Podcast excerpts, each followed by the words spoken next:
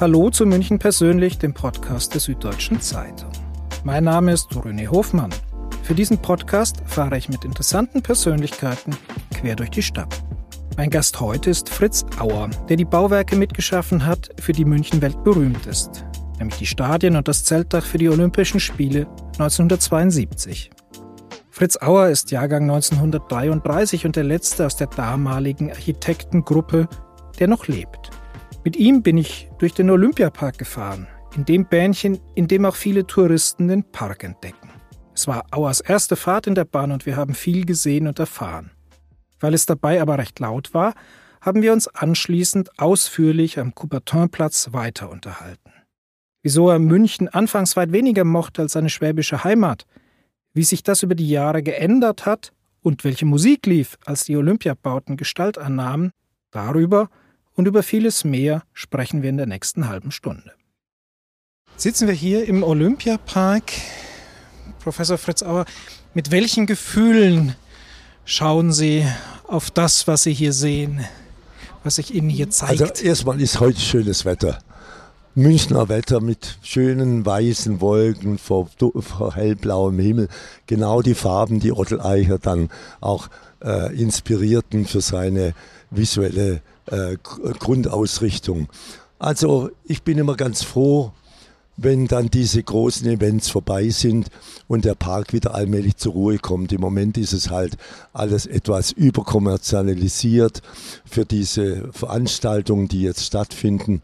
Und das ist nicht immer unter der besten Regie. Also ein ästhetisches Konzept vermisst man in diesen Tagen. Wie war das damals, als der Wettbewerb gestartet ist, der ihr Leben verändert hat, aber ja auch die Münchner Stadtsilhouette bis heute prägt? Also wir waren ja damals einer der ersten Architektenpartnerschaften in Deutschland äh, mit Benisch als ältesten Namen, als, als Namensgeber, als Primus inter pares. Und äh, wir waren eine, von Alter her eine sehr junge Gruppe. Wenn man das rückblickend sieht aus meinem Altersblickpunkt, äh, Benisch war damals 45, er war ja, kam er noch aus dem Zweiten Weltkrieg, er war dort U-Boot-Kommandant noch, mit 27 Jahren hat er ein U-Boot geführt und ich und die anderen Partner plus minus waren etwa elf Jahre jünger als Benisch. Und wir hatten erst, es gab am Anfang Bedenken, ob wir überhaupt uns beteiligen sollen an dem damals ausgelobten Wettbewerb für die Anlagen auf dem Oberwiesenfeld, weil das Büro war in gutem Geschäft mit Schulbau, äh, öffentliche Ämter und so weiter. Und und ich musste dann etwas nach, mit etwas Nachdruck die Kollegen überzeugen, dass es eine einmalige Chance sein könnte. Und so haben wir dann letztlich doch dann mitgemacht. Sie waren ein großer Sportfan? Ich war ein Sportfan und zwar war mein Vater Volksschullehrer und äh, er hatte die Kinder angehalten, wenn ihre Väter, bevor sie die Zigarettenschachteln wegschmeißen, sollen sie diesen Coupon äh, aufheben und ihm äh, bringen, weil auf dem Coupon, äh, über den Coupon äh, war die Möglichkeit, über Alben, die ein sogenannter Zigarettenbilderdienst in Berlin kostenlos äh, geliefert hat, konnte man über diese Coupons dann die Bilder, die Fotos besorgen, die dann in diese Alben eingeklebt wurden. Und das waren die Spiele 36, also beide in beide ja in, in damals Deutschland stattgefunden, im Winter in Garmisch und Sommer in Berlin. Und da gab es halt, ich war ein großer Fan äh, von, äh, hatte immer diese Alben geliebt, vor allem die Fußballmannschaft, kannte ich jeden Namen. Sie hatten aber als Büro und glaube ich auch ähm, die Partner überhaupt keine wirkliche Beziehung zur Stadt München, oder? Überhaupt nicht. Also auch ich nicht hatte keinen, keinen Bezug zu München. Also mit Ausnahme, dass man mit dem, in Ferien mit dem Fahrrad von den Bergen durch München durchfuhr, durch das Halbzerstörte damals noch, so vor 50 war das noch. Ne? Also da war noch nicht alles wieder aufgebaut. Und letztlich war auch der erste Eindruck, als wir dann doch nach München dann übersiedelten, äh, im Frühjahr 68, oh Gott, ist das eine trostlose Stadt, so ohne Bäume, ohne Grün. Wir kamen aus Stuttgart, Wald und Hügel und Reben und hier war alles, alles staubtrocken und grau. Und zum Glück hat mich der Partner dann ins, an der Leopoldstraße, wie hieß denn dieser Laden, wo äh, oben Läden drin waren mhm. und unten war ein Plattenladen, also Musikladen. Mhm. Und da habe ich meine erste Platte gekauft und es war mir, der Einstieg in München war über Roberta Fleck, Killing Me Softly. Die Musik hat, ähm, glaube ich, ohnehin öfter eine, eine, wichtige Rolle gespielt. Ich glaube, es gab auch in äh, der harten Arbeitsphase äh, eine Hymne, mit der Sie den Tag begonnen haben, oder? Ja, das war von Manfred Mann, Haha, said the Clown. Das war uns immer so ein bisschen eine Aufmunterungshymne, äh, die wir jeden Morgen gespielt haben, bevor wir dann mit unseren eigenen Spielen anfingen, mit Segmehl und Wollfäden und allem Möglichen. Mhm. Das war damals ja nicht nur sozusagen eine Aufgabe, München neu zu gestalten, es war ja fast sozusagen nationale äh, Anliegen, was, was Sie da ästhetisch, äh, architektonisch angegangen sind, oder? Also es war halt so, dass diese Auslobung, die Ausschreibung des Wettbewerbs äh, in ihrem Programm Vorwort ganz klar definierte drei Ziele also einmal war ja das Oberwiesenfeld, ehemaliger Exerzierplatz und so weiter, äh, als Ort der Austragung bestimmt worden, schon sehr früh. München hat sich ja mit einem eigenartigen Modell in Lausanne beworben. Das war 65, denke ich, war das in Lausanne die Bewerbung, bevor dann München den Zuschlag bekam. Und da waren diese drei Maximen waren da festgeschrieben, also Spiele der kurzen Wege. Das hieß, die Sportstätten sollten alle konzentriert, möglichst im Schwerpunkt des damaligen Oberwiesenfeldes liegen, in möglichst kurzer Entfernung zu drei Hauptverkehrsquellpunkten, Straßenbahn, U-Bahn und Sonderzüge von Westen. Und die zweite Maxime war Spiele im Grünen, also wenn man so übersetzen wollte, in der Landschaft, in einer Landschaft. Es gab aber kein Grün damals. Mhm. Und das dritte war, und das war äh, Wille Daume sehr wichtig damals, dem NOK-Präsidenten, die Verbindung von Kunst und Sport. Also Kunstwettbewerbe, künstlerische Darbietungen, sowohl auf Dauer als auch vor allem während der Zeit der Spiele. Das war dann, hat dann diese Spielstraße gezeitigt und manche Kunstwerke im Park, die leider heute teilweise nicht mehr existieren. Leider, muss man mhm. sagen. Zum Beispiel die Wasserwolke im See. Die müsste unbedingt wieder rekonstruiert werden, weil das wäre der visuelle Mittelpunkt des Sees, der sonst still da liegt für Boote und diese Fontäne, die dann unterschiedlich gesteuert werden konnte, hat eigentlich nochmal auch die ganze Kraft gezeigt, die auch diese, in dieser Anlage, in diese Energie, die in dieser Anlage steckt, hat, hätte das nochmal oder hat es damals wieder gespielt, bei Nacht und bei Tag. Das waren über viele Düsen gesteuerte Wassernebel, der aufwendig sozusagen über dem See schwebte und dieses Kunstwerk wurde irgendwann dann mal abgeräumt ja. und weil, der, weil die Instandhaltung zu aufwendig war. Angeblich, ja, ja so sagt man heute. Ja. So wurden auch Spiegelsäulen von Martin Luther im, in der Sporthalle entsorgt, ohne, ohne dass wir überhaupt benachrichtigt wurde, geschweige denn der Künstler. Ja, Mack lebt ja heute noch und würde auch diese Wolke wieder herstellen. Ich war mit ihm in Kontakt und das wäre vielleicht ein Zeichen auch einer Wiedergutmachung.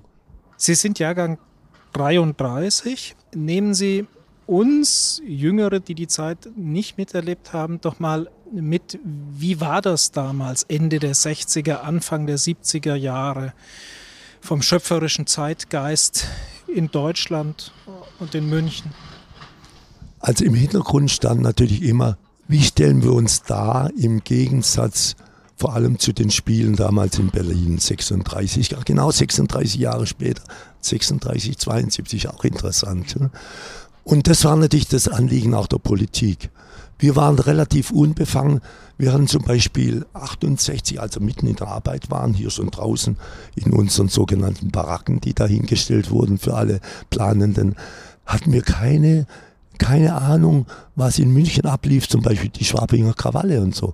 Also die ganzen Apo-Sachen und Benno so ohne Sorge und die ganzen Dinge, die gingen an uns vorbei. Wir waren unpolitisch damals. Wir waren nur fixiert auf dieses, dass wir dieses Werk mit vielen anderen, wir nicht wir allein, mhm. wir waren halt die, die ganz am Anfang der Kette waren, äh, dass wir dieses Werk tatsächlich auch, auch auf die Beine stellen konnten und kriegten.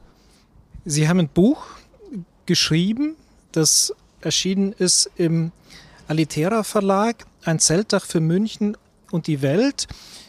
Sehr viele Geschichten zusammengetragen, sehr viel Originaldokument auch, ähm, ganz, ganz spannend. Da klingt auch so ein bisschen an im Buch, äh, wie das war. Sie hatten zwei kleine Kinder, kamen dann hier hin, haben wahnsinnig viel gearbeitet. Aber es gab, glaube ich, auch einen Bauernhof irgendwo im Voralpenland, wo dann am Wochenende die Arbeit auch in den Hintergrund gerückt ist, oder?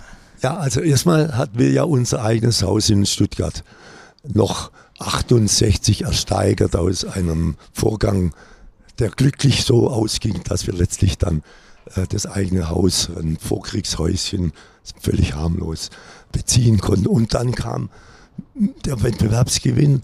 Das hieß, wir sind mit der gesamten Familie und den drei kleinen Kindern dann nach München gezogen in eine Wohnung in der Georgenstraße, die uns zukam über einen ehemaligen Studienfreund, äh, den ich noch aus der Tübinger Schule kannte.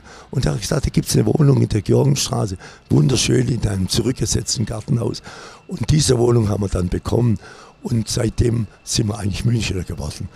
Aber es war am Anfang nicht leicht, hierher zu kommen. Aber dann haben wir uns hier wirklich wohl gefühlt ich war tagsüber immer in unseren Baracken und am Wochenende äh, haben wir dann sehr spät, das war 1971, haben wir dann sogar noch das Glück gehabt, einen Bauernhof im Pfaffenwinkel zu besiedeln mit großen Festen und äh, bis 74 war, bis 76 war wir dann dort auch hin und wieder, bevor wir dann aus Ratio um die Partnerschaft aufrechtzuerhalten, die dann auch schon ein bisschen in die Jahre gekommen war. Die eine Teil der Partner hat sich ja in Stuttgart weiter orientiert mit anderen Projekten und wir waren quasi der, der Außenposten, wenn man so will, aber der, wichtige, der wichtigste Außenposten des Büros in München für Olympia und später noch andere anschließende Bauten äh, nach Olympia, 74 verschiedene Gymnasien und Sportstätten im bayerischen Raum. Mhm.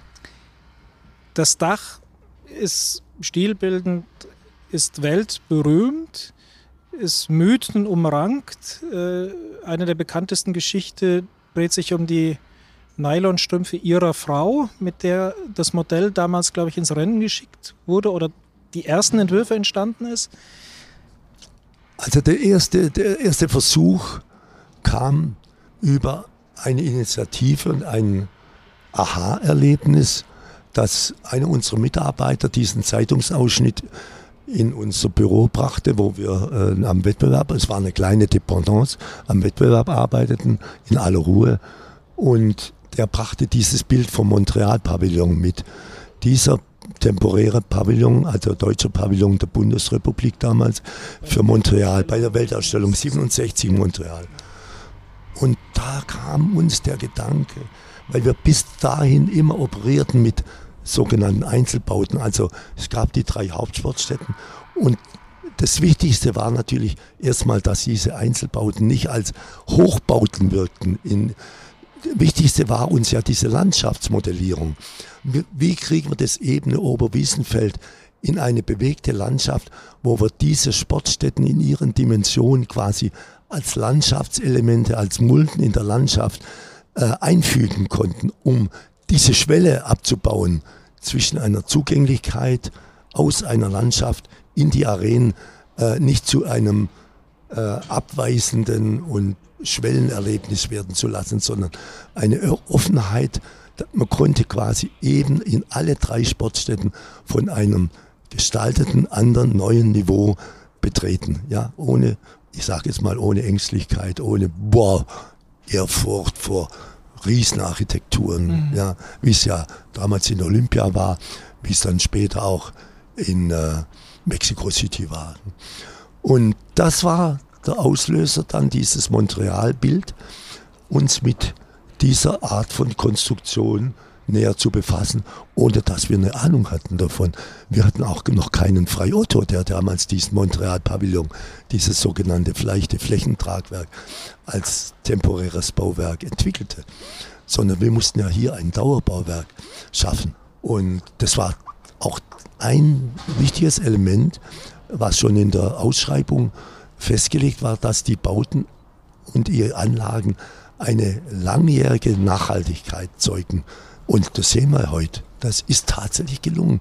Und ich glaube, das ist auch dem geschuldet, dass diese Attraktion aus einer Landschaft, die voralpinen, fast voralpinen Charakter hat.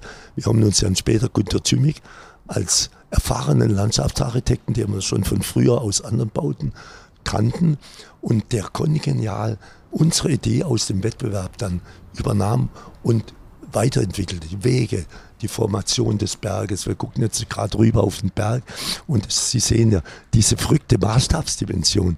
Die Bergkuppe, da denken Sie, sind irgendwo in den Alpen und da oben die Menschen, die wirken wie Riesen jetzt mhm. plötzlich. Mhm. Also er hat ganz verrückte Sprünge gemacht, genauso bei der Bepflanzung. Er hat als Leitbaum hat er die Linde gesetzt, die linear gepflanzt war. Also man sieht es von hier aus. Die, sind, die Linden sind linear gepflanzt und dann hat die Lindenpflanzung, die Haine, hat er immer wieder kontrastiert mit Solitärbäumen anderer Art. Mhm. Am See waren es dann Weiden oder irgendwo waren es Eichen.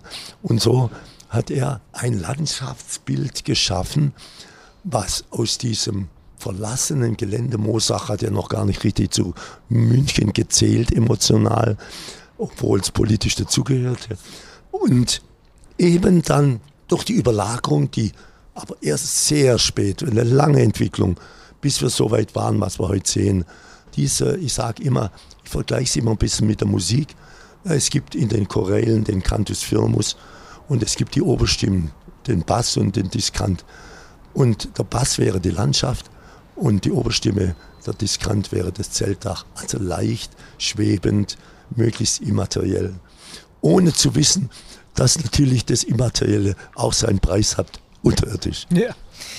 Es war aber ein großes Abenteuer. Also von den gespannten äh, Nylons bis zum tatsächlichen Bau waren ja noch viele Fragen auch dann zu überwinden. Also es war im Wettbewerb ja überhaupt nicht festgelegt, wie das Dach eingedeckt wird. Äh. Geschweige denn das. Also wir hatten ja diese Idee, über dieses Modell. Das war dann nicht mehr der Damenstrumpf meiner Frau, sondern das war ein Strümpfe von der heutigen noch existierenden Firma Hötzen. Die hat Strumpfe in Rohlinge hergestellt. Und mit diesen weißen Rohlinge, das sah dann schon besser aus als so ein lachsfarbener Damenstrumpfrest. Und dieses Modell war dann, unterlag dann der Beurteilung eines zweiphasigen Preisgerichts. Vorsitz damals der berühmte Egon Eiermann, ein Architekt, der damals auch mit Rolf Gutbrot zusammen den deutschen Pavillon in die Weltausstellung in Brüssel 58 realisierte, plante und, und ein sehr transparentes Gebilde, was uns damals schon als junge Architekten unheimlich begeistert hat. Also eine neue Darstellung unserer Republik über Transparenz, Minimalismus, ganz wenige Eingriffe an Mobiliar, und es war einfach ein Pavillongruppe zwischen Bäumen. Hätte man natürlich auch hier machen können, aber hier waren ja drei Großsportstätten verlangt. Mhm. Und äh, dann haben wir uns gesagt, wir müssen diesen Gedanken dieser Einzelbauten aufgeben und versuchen, diese drei Sportstätten über eine Überdachung große Überdachung zusammenzubinden, auch die Zwischenräume zwischen den Sportstätten, um eine Großform zu bilden, weil die Landschaft auch schon eine Großform war. Also es gab dann dadurch, dass wir uns entschieden hatten, entgegen der Wettbewerbsausschreibung, die, der Gedanke war, das Sportstätten wären, das Stadion wäre irgendwo da, wo heute die Rollstuhlsportanlage ist, also mhm. weit weg. Und als wir zum ersten Mal das Gelände besichtigten, mein Freund Carlo und ich, vom Berg aus, der noch nicht so hoch war wie heute, haben wir gesagt, es wäre doch viel besser. Wir würden die Sportstätten herrücken am Fuß des Olymp späteren Olympiaturms und Es gab damals noch diesen kleinen Kanal, der völlig unbeachtet war und den wir erst später entdeckten und sagten, aus diesem Kanal können wir doch einen See bilden. Und so gab es also Berg, See, zentrales Plateau mit drei Sportstätten mit dem Olympiaturm, mit dem späteren, gab es dann dieses olympische Zentrum. Ja? Und, und das olympische Dorf dann im, mehr im Norden dann, was nicht zur Aufgabenstellung des Bauwettbewerbs gehört. Das war ein Ideenteil, man konnte anlegen und andeuten, und diese Andeutungen, die wir damals gemacht haben im Ideenwettbewerb, sind tatsächlich auch später heute noch spürbar. Diese ausgreifenden Arme, die sich mit dem Park dann verknüpfen über verschiedene Etagen, flach Einzelbauten, über zweigeschossige Bauten zu diesen hohen Trakten, die dann quasi die Räume bilden im Dorf. Ihr Freund Carlo Weber war das, den Sie da erwähnt haben wenn man auf das Dach schaut und auf die Geschichte, die Entstehungsgeschichte, dann gibt es so ein bisschen Parallelen zu Bauwerken in der Moderne.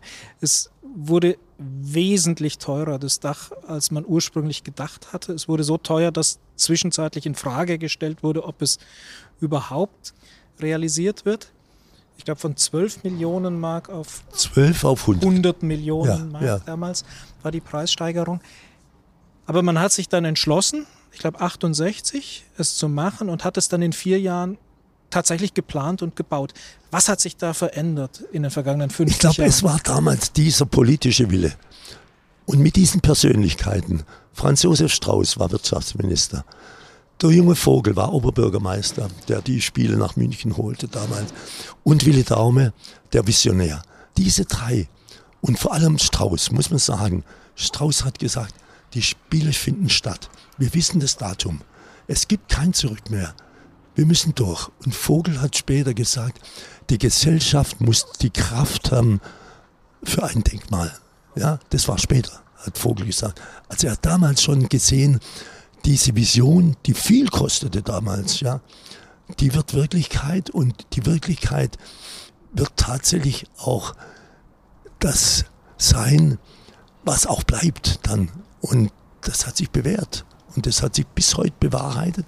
Also diese, wenn man überlegt, was aus anderen äh, Spielorten, Olympia-Austragungsorten geworden ist, die Bauten, egal wo man hinguckt, sind eigentlich teilweise verlassen und sie sind keine Bestandteile einer Stadtlandschaft geworden. Und das ist das Tolle hier.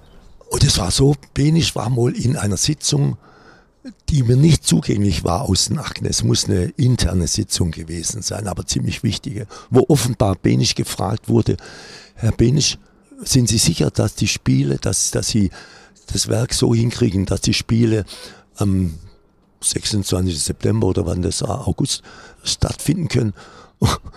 Frech wie der Benisch war, hat er gesagt, meinen Sie vormittags oder nachmittags? Das ist also eine Anekdote. Ich, ich habe sie nicht ich habe sie nicht niedergeschrieben gefunden, irgendwo. Hm. Sie haben ein Büro in Stuttgart. Sie leben eigentlich in Stuttgart, sind aber viel in München, weil hier auch das Büro nach wie vor ja ein wichtiges Büro ist. Sie arbeiten noch täglich? Also ich bin täglich im Büro, das Büro lässt mich nicht los, aber die nächste Generation hat jetzt äh, das Sagen und das ist auch richtig so. Äh, das sind meine drei Geschäftsführer in München, zwei davon sind meine beiden Söhne und drei Geschäftsführer in Stuttgart, die nicht zur Familie gehören, die sich aber alle untereinander sehr gut verstehen. Wie erleben Sie denn die Stadt München heute? Ich finde sie grüner, ich finde sie lebenswerter. Überall, wo man hinkommt, auch trotz dieser Pandemie, sind doch eigentlich Menschen unterwegs, die ein Leben in die Stadt reinbringen. Ich vergleiche es manchmal mit Stuttgart. Und ich denke, München hat die Qualität, eine gewisse Tradition, ohne Bierdimpflicht zu werden, aufrechtzuerhalten, die, die, die den Menschen gut tut. Stuttgart macht einen großen Fehler. Stuttgart hat einen, einen Minderwertigkeitskomplex gegenüber den anderen deutschen Großstädten. Zum Beispiel mit dem Bahnhofprojekt in, in Stuttgart. Das ist eine Katastrophe. Wieso plant eine Stadt einen unterirdischen Bahnhof, wo man oberirdisch in eine Stadt einfahren kann. München hat es abgelehnt. Das war damals ein, eine Initiative der Deutschen Bahn, alle Fernzüge nach unten zu legen, um schnellere Durchgangsstrecken zu, zu finden. München hat es nicht gemacht. München ist oben geblieben, zum Glück. Und wir hatten, ich war ein großer Gegner dieses Umbaus, auch ich war politisch nicht vorne dran, aber wir hatten im Städtebauausschuss hatten wir die Möglichkeit, zu dem Projekt Stellung zu nehmen. Und wir hatten eine Aktivgruppe, die eigentlich die ganzen Schwächen von dem Projekt aufgezeigt hat. Und wir hatten Gegenmodelle vorgeschlagen, die einen wunderbaren oberirdischen Bahnhof, auch Zackbahnhof wie in München und wie in Frankfurt, ohne weiteres möglich gemacht hätten, ohne die Stadt kaputt zu machen. Mhm. Das ist der Vorteil von München. Eine bestimmte Beständigkeit, eine Tradition, die aber auch offene Augen hat für die Zukunft. Gibt es einen Lieblingsort von Ihnen in München? Das ist eine gute Frage. Ich denke schon, dass es der Olympiapark ist. Und vielleicht auch das Olympische Dorf, wo meine beiden jugendlichen Familien wohnen mit den Enkeln. Warum? Es hängt natürlich mit der Zeit damals zusammen und mit, mit den Erlebnissen, das ist klar. Man kann sich nicht, nicht loslösen davon. Gibt es eine Lieblingsbeschäftigung, die Sie in München haben? Ich sitze zum Beispiel, wir haben eine Dependance am Goetheplatz und da gibt es so ein kleines Höfchen mit einem kleinen Bistro und da sitzen wir abends öfters und das ist ganz ruhig und da sitzen wir und da gibt es sehr gute bayerische Speisekarte und vor allem für mich ist es vielleicht ein bisschen gewagt zu sagen, das beste Bier, was ich kenne, das ist das Maxelreiner äh, von der, von der Schlossbäuerei Maxelrhein. Das beste Bier. Sie haben vorhin den Olympiapark wunderbar mit einem Musikstück äh, verglichen. Sie haben auch eine große Affinität zur Musik. Wenn Sie der ganzen Stadt München ein Musikstück zuordnen sollten, welches wäre das? Es wäre sicher ein Stück aus dem Barock. Es wäre vielleicht, damit es alle auch verstehen, es wären vielleicht die vier Jahreszeiten und da wäre es vielleicht der Sommer mit dem Gewitter. Sie und Ihr Büro haben in München nicht nur im Olympiapark Spuren hinterlassen, Sie haben an verschiedenen anderen Stellen große öffentliche Bauwerke auch gemacht, den ähm, zentralen Busbahnhof an der Hackerbrücke, die U-Bahn-Station Westfriedhof, den Wettbewerb für den neuen Hauptbahnhof auch äh, gewonnen. Wie erleben Sie sozusagen den aktuellen Wandel, das aktuelle Baugeschehen in dieser Stadt? Also, ich sage mal so, in der Zeit, wo der Olympiapark entstand und auch die Zeit noch danach, war geprägt von einem Gestaltungsbedürfnis und auch von einem Gestaltungswillen und der getragen wurde von der Politik und von den für bauliche Vorgänge verantwortlichen Pol Politiker auf den unterschiedlichen Ebenen. Heute ist es so, dass wir nur gegen Bedenken angehen müssen. Überwiegend. Nicht immer. Es gibt auch glückliche Zufälle, wo wir selbst, also wir mehr und mehr ja auch mit, ähm, mit Investoren zu tun haben, die so oder so sein können. Ne? Und wir haben das Glück, dass wir mit sehr guten Investoren eigentlich arbeiten können. Also zum Beispiel der zentrale Omnibusbahnhof ist ja mit Hochtief entstanden.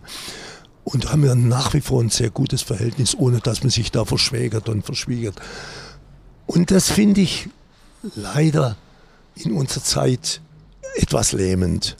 Und dann kommen solche Dinge wie bei der Paketposthalle, Architekten, die ich äußerst schätze, die Schweizer Architektengruppe, Namen ist ja klar, Herzog de Moor, die dort auf welche Veranlassung auch immer ein Zeichen setzen wollen, was meiner Ansicht nach hypertrophisch ist. Es muss nicht sein, dass Gebäude einen solchen Anspruch entwickeln, Gebäude, die nicht innerlich diesen Anspruch angemessen haben.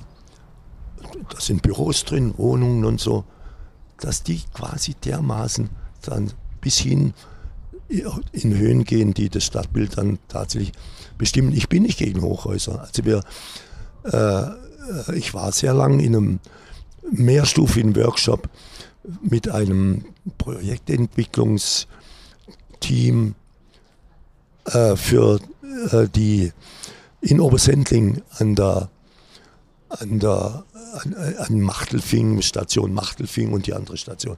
Da hat Siemens Bauten hinterlassen, Bürobauten, die desolat sind, die also wirklich jetzt auch abgetragen werden.